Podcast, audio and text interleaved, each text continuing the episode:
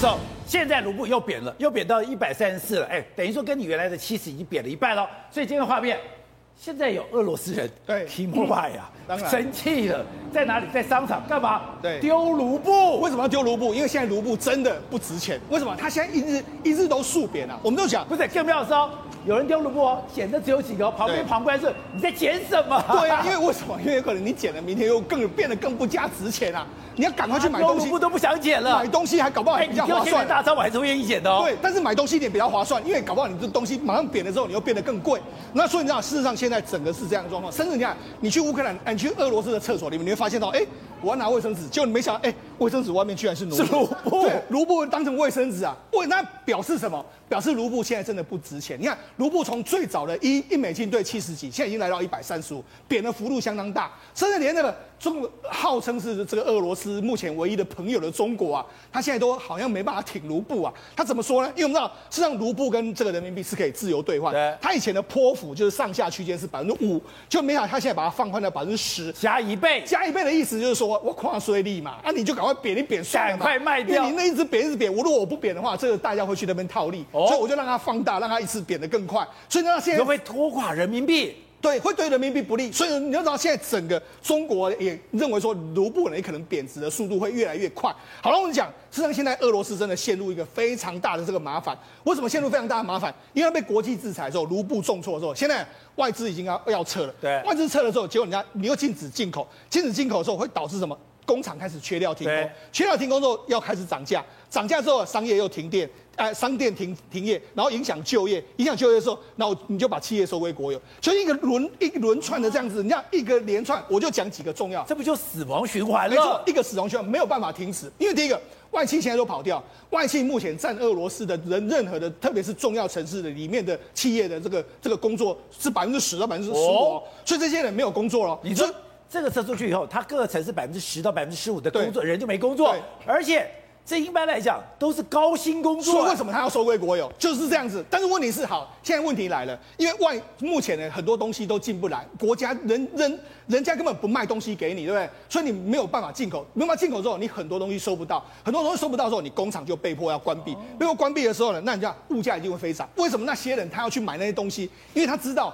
卢布贬值之后，然后外面的东西又进不来，那重重点那就接下来一定会通货膨胀，就是趁现在卢布还能买的时候，能买什么赶快对，买没错，什么。买的东西的话还是比较划算。所以你看现在我们知道麦当劳不是已经不不不营业了吗？你看麦当劳一个原价一百三十卢布两三三十一块，现在大麦克可以卖到两千四。哎，我很喜欢吃大麦克，没想到在俄罗斯可以卖到两千四一个大麦克两千四。对，然后可乐的话，一一杯现在是三百六十五哦。我现在才知道，说我中午吃的餐呢、啊，现在已经值了三千块台币以上。那甚至还有人啊，人家都囤了整个满冰箱的这个麦当劳汉堡，他想说，哎、我囤这么多，搞不好日后拿出来的话，一个搞不好五六千块都有可能。那现在呢？所以现在货物比货币值钱。对，没错。那像事实上，Uniqlo 也说他要停卖，停卖的话也被挤爆。那各地呢，包括说圣彼得堡，因为它在这个俄罗斯大概约莫有五十几家分店，这个圣彼得堡啦、莫斯科啊，全部都是人潮，大家都买衣服，因为哎。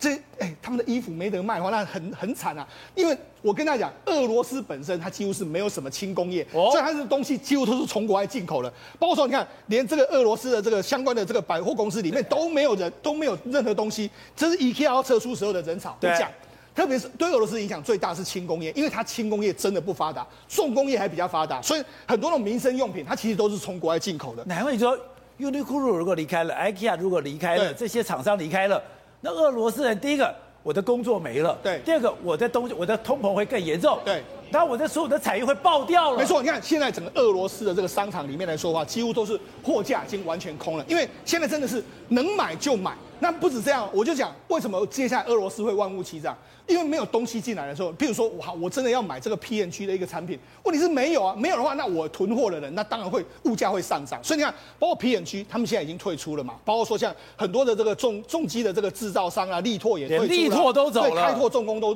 都不去了，所以他们现在很多设备也没有办法进去了。甚至连锁饭店哎，哎，他也说，哎，我们要停止新的这个开发，甚至连 3M 也说，哎，我不要去了。甚至很多、这个、现在连胶带都买不到了，很多厂。厂商就完全都停工。那我就跟他讲嘛，你看，包括零组件是百分之九十五，玩具跟游戏是百分之九十二进口，那鞋子八十七，电信设备是八十六，衣服是八十二嘛，纺织还有纺织业是七十三嘛，另外一个化妆品、香水这些洗涤剂是五十七嘛，这些都是民生的相关的用品，但是偏偏它都是从国外进口，所以对俄罗斯来讲，我才讲。现在为什么普丁他会想要结束这场战争？因为他知道说，我不赶快结束这场战争的时候，我的后方啊，大概再过一两个礼拜之后，你想这些东西都今天今天我还吃得到麦当劳，这个冰箱卖的麦当劳所有都卖出去的时候，你想俄罗斯人民会怎么想？所以我才跟你说，普丁真的在前方已经没有太多太多的时间，而且现在拜登还给他踹一脚，还在下重手。拜登，你看前几天的时候，这个叶伦就说美国要。扩大制裁，结果今天可能最新的消息是，拜登会在今天宣布取消俄罗斯的最惠国的待遇。什么叫最惠国待遇呢？就是过去的我跟俄罗斯呢，可能有一些关税减免，这些未来可能全部都拿掉。没有关税减免，可能你有些东西可以送到我这边，有某些配额我也都被你拿掉。而且这个动作呢，听说呢，欧盟、日本可能会同步跟进。所以你知道现在美国还是持续在经济，他没有参战。他是靠伊隆马斯克那些企业家参战，但是他还是在经济上面持续对俄罗斯施压。所以现在对普丁来讲，我看见看得见的战场在乌克兰，对。可是我真正会让我垮台的，对，让我身败名裂的是经济战争。对，为什么？因为事实上乌克兰战争他一定要尽快的脱身，如果他不回去处理他的国内问题来说的话，这个问题可能会真的让他垮台。不是刚刚讲的，现在卢布已经贬一半了，现在已经会开始我我钱不能用了，疯狂买东西，我准备以物易物了，而这个时刻。看到了，普丁做了一个动作，哎，现在这些离开的人，我要把你收归国有，看起来很有气魄。你敢离开我，我就要教训你。可你说，这真的是普丁设立内任？这个代表什么？普丁怕了，他怕死了。为什么？他们现在俄罗斯政府已经开始下令什么？第一个就是我们禁止所有出口汽车啊、啊飞机啊跟无人机这些相关产业。第二个，他们也宣布说，把我们的小麦、杂粮这些黑麦、大米、呃玉米的这些，到八月三十一日之前也全部禁止出口。为什么？代表着他们要巩固自己的一个粮食，啊，优先呃国内的粮食这个部分为优先哦。那第三个就是他们连糖这个部分也不准出口到第三个国家去，都表示他们其实在因应所有这些东西，你一定要在以确保国内市场为需求，因为他们认为说，当这个国际大厂都不撤出，或者是说其他的国家不愿意跟呃俄罗斯这边进行交易情况之下，粮食荒其实是有可能会发生的。其他物资了，我要回到人类最基本的需求，先喂饱肚子再说。对，所以你从这些相关政府的政策开始的呃宣布，你就知道其实呃俄罗斯政府已在因应这个最极端的一个状况发生。什么极端状况？就是现在已经管不到其他的那些物资，而是从粮食这个部分先确保开始。那同时他们也说，你们这些国家，你敢给我撤出是不是？我跟你讲，我要开始制定所谓的破产法，以及这些外国企业。国有法的相关措施，你们以后一旦出去之后，你们要再回来，我跟你讲非常困难。第二个，你们这些大老板们，你在我俄罗斯这边，只要有被我查到任何资产，我也要开始反制裁你，我也要开始扣押你。所以他现在用这一种恐吓、发狠话、发狠话来要来开始威胁这些。但我们看到，但是梅德韦杰夫就是他之前的总统、总理来，反正就跟他换来换去的。对，他其实讲的实话。他说：“现在这些离开了俄罗斯，最可怕的是要防止人们流落街头，在外国投资者恐慌放弃的基础下，创造新的业务。如果你没有创造新的业务，人们就会流落街头。”哎，所以这也是为什么他们要把它国有化，因为你如果不国有化的情况之下的话，这些原本有工作可以上班的人，这些人就完全没有工作了。那你要知道哦，这么多数十万甚至数百万的一个失业潮，它会发生什么事情？它就会开始站出来反你政府了。这也是为什么他们要把人留着啊，国有化，透过国有化方式把你留在工作岗位上。买不到 Zara，买不到 Hugo。我现在问题是。我这些在这里工作的人都没事，没工作了。没有工作之后，你只会激化你对政府的一种反叛之心。所以他们借由国有化的方式，把你留住在工呃工作岗位上，让你不要走上街头来抗议政府。那目前为止，现在呢，那个俄罗斯立法机构已经说，我们现在有三百个企业要撤出，对不对？至少有大概五十九个企业，因为这个部分可能面临到国有化。第一梯是谁？不用说，一定是壳牌这些苹果、IKEA，然后唯软这些公司，你们这些公司会变成是我把你们国有化的第一个目标。那另外一部分就是现在的俄罗斯央行也开始承认，他们原本认为今年的 GDP 可能至少有两趴，就现在因为这个制裁的关系，现在开始说我们今年 GDP 可能是负八趴。这负八趴的数字就代表着，你知道他们经济会面临了多大的一个衰退，所以他们现在就讲说，我们要紧急要有一个预算一兆元来救就业啊，就是所以我们卢布都不值钱，啊，一兆两兆有什么用？你知道听起来好像很厉害，一兆元对不对？一兆元其实你用现在的那个什么一比一百三来算的话，其实它也不过才一百亿美金，所以你就知道，就现在整个俄罗斯状况真的进入到经济呃急动的一个情况。好，所以董事长刚刚讲，现在普京左右为难，呃，进不得退不得，他需要一个有意义的胜利。这个有意义胜利就是他现在大军启动了，现在最可怕的战争基辅会发生了吗？对，我认为现在包括国际的这个军事学家都认为哈，现在基辅他非打下来不可。哦。那基辅打下来，现在美国人知不知道？欧欧洲知不知道？知道。都知道。所以呢，所以你注意到一个问题哦，他当这个时候，泽伦斯基前两天一直提出这个飞这个飞航就禁航区的时候，要求要有米格飞机的时候，对，通通被这个欧美联军拒绝。哦。然后跟他讲的是什么东西？你要用你的。反装甲的飞弹，对，包括你的防空飞弹，对，就给你这两个东西，需要这两个，让你让你用这两个东西才最有效的东西。那什么道理我们不知道嘛？那泽伦斯基很不高兴嘛，毕竟他不是军人啊，毕竟他不是总司令啊。那这两天的事情开起来是对的，因为很简单，因为装甲车跟我们知道嘛，一定有随伴步兵嘛，对，还有其他的炮车进去了嘛。那我问你，进到进到基辅干什么？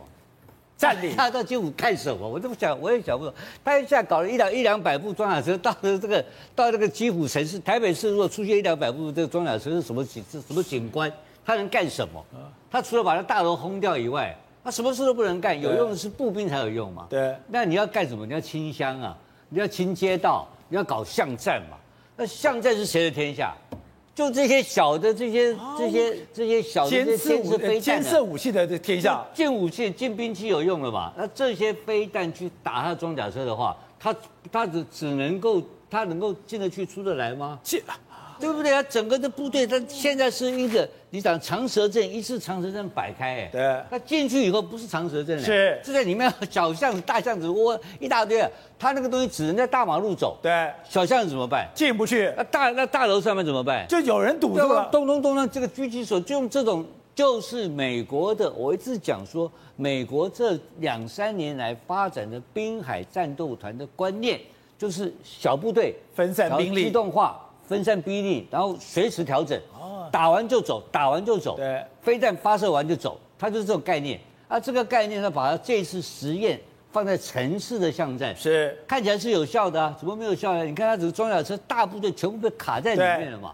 装甲车，就我跟他讲，你打头打尾你就全挂掉了。不，现在已经在里面卡了多少天了？请问你，然后每天美国国防部帮他报告，今天。两公里，明天、昨天五公里，四点五，四点五，每天跟他报数。那这个这样仗怎么打？啊，轮胎中国做的，米其林规格坏了，坏了，啊、对，这些都是这些奇奇怪怪的事情发生。所以其实我认为普京非打不可，可是进去他能够打得出，他能出得来吗？出不来不就完了吗？对，进去以后就完全变巷战嘛。